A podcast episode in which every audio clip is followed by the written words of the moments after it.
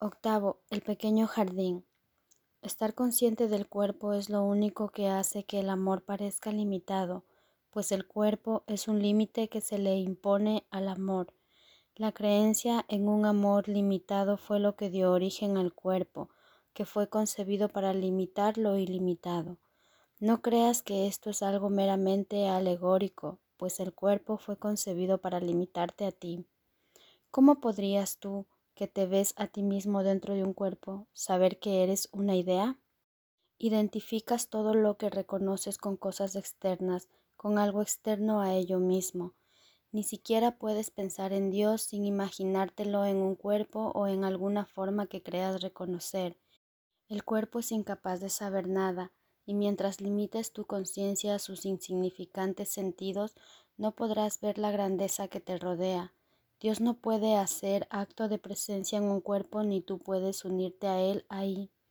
Todo límite que se le imponga al amor parecerá siempre excluir a Dios y mantenerte a ti separado de Él. El cuerpo es una diminuta cerca que rodea una pequeña parte de una idea que es completa y gloriosa. El cuerpo traza un círculo infinitamente pequeño alrededor de un minúsculo segmento del cielo, lo separa del resto y proclama que tu reino se encuentra dentro de él, donde Dios no puede hacer acto de presencia. Dentro de ese reino el ego rige cruelmente, y para defender esa pequeña mota de polvo te ordena luchar contra todo el universo. Ese fragmento de tu mente es una parte tan pequeña de ella que, si solo pudieses apreciar el todo del que forma parte, verías instantáneamente que en comparación es como el más pequeño de los rayos del sol, o como la ola más pequeña en la superficie del océano.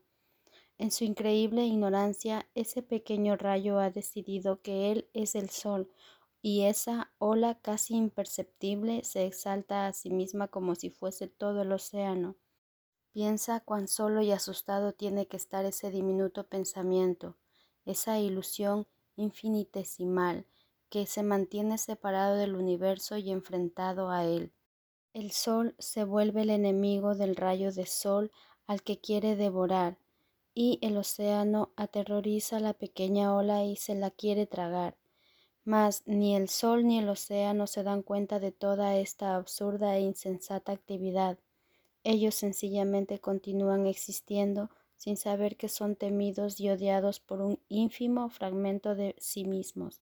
Aún así, no han perdido conciencia de ese segmento, pues éste no podría subsistir separado de ellos, y lo que piensa que es no cambia en modo alguno su total dependencia de ellos para su propia existencia, toda vez que ésta radica en ellos. Sin el sol el rayo desaparecería y sin el océano la ola sería inconcebible. Tal es la extraña situación en la que parecen hallarse aquellos que viven en un mundo habitado por cuerpos. Cada cuerpo parece ser el albergue de una mente separada, de un pensamiento desconectado del resto, que vive solo y que de ningún modo está unido al pensamiento mediante el cual fue creado. Cada diminuto fragmento parece ser autónomo y necesitar a otros para algunas cosas, pero sin ser en modo alguno completamente dependiente para todo de su único creador, ya que necesita la totalidad para poder tener algún significado, pues por sí solo no significa nada, ni tampoco puede tener una vida aparte e independiente. Al igual que el sol y el océano, tu ser continúa existiendo sin darse cuenta de que ese minúsculo fragmento se considera a sí mismo ser tú. No es que esté ausente, pues no podría existir si estuviese separado, ni el todo del que forma parte estaría completo sin él. No es un reino aparte, regido por la idea de que está separado del resto, ni tampoco está rodeado de una cerca que le impide unirse al resto o que le mantiene separado de su Creador. Este pequeño aspecto no es diferente de la totalidad, ya que hay continuidad entre ambos y es uno con ella. No vive una vida separada, pues su vida es la unicidad en la que su ser fue creado. No aceptes ese nimio y aislado aspecto como tu identidad. El sol y el océano no son nada en comparación con lo que tú eres. El rayo refulge solo a la luz del sol y la ola ondula mientras descansa sobre el océano. Pero ni en el sol ni en el océano se encuentra el poder que mora en ti. Preferirías permanecer dentro de tu mísero reino y seguir siendo un triste rey, un amargado gobernante de todo lo que contempla, que aunque no ve nada, está dispuesto a dar la vida por ello? Este pequeño yo no es tu reino, elevado como un arco muy por encima de él y rodeándolo con amor se encuentra la gloriosa totalidad, la cual ofrece toda su felicidad y profunda satisfacción a todas sus partes.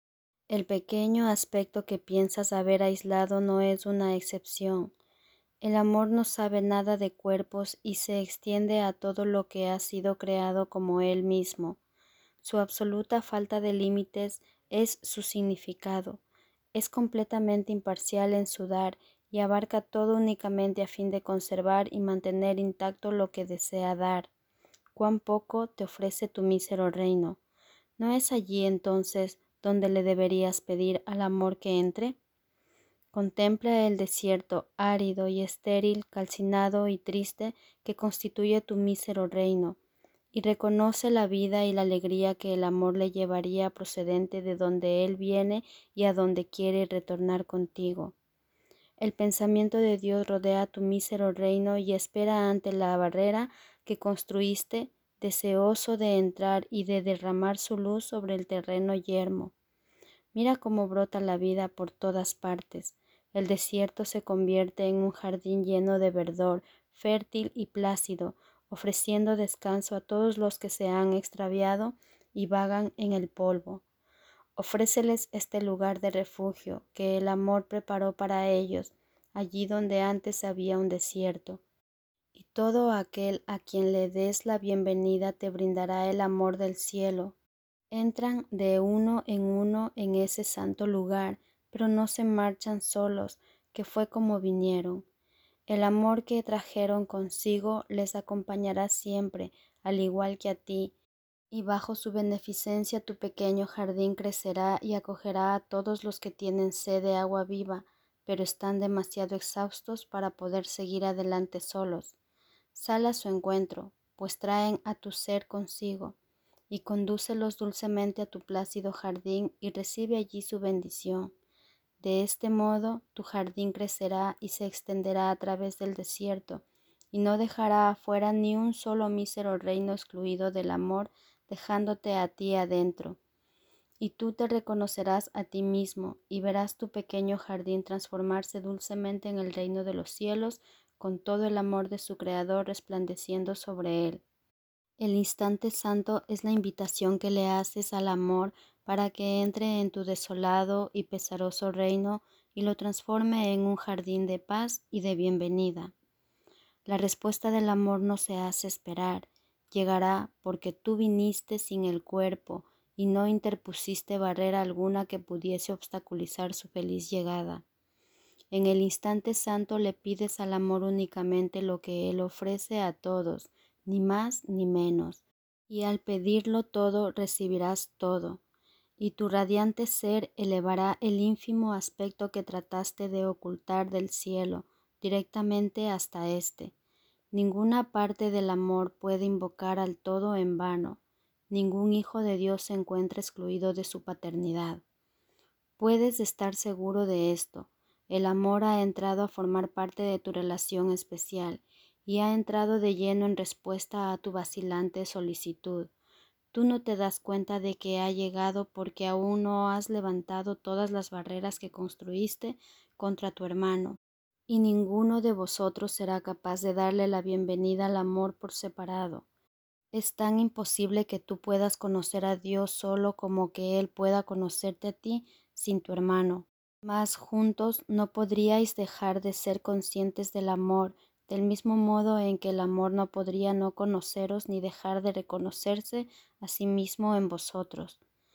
Has llegado al final de una jornada ancestral y aún no te has dado cuenta de que ya concluyó. Todavía estás exhausto y el polvo del desierto aún parece empañar tus ojos y cegarte.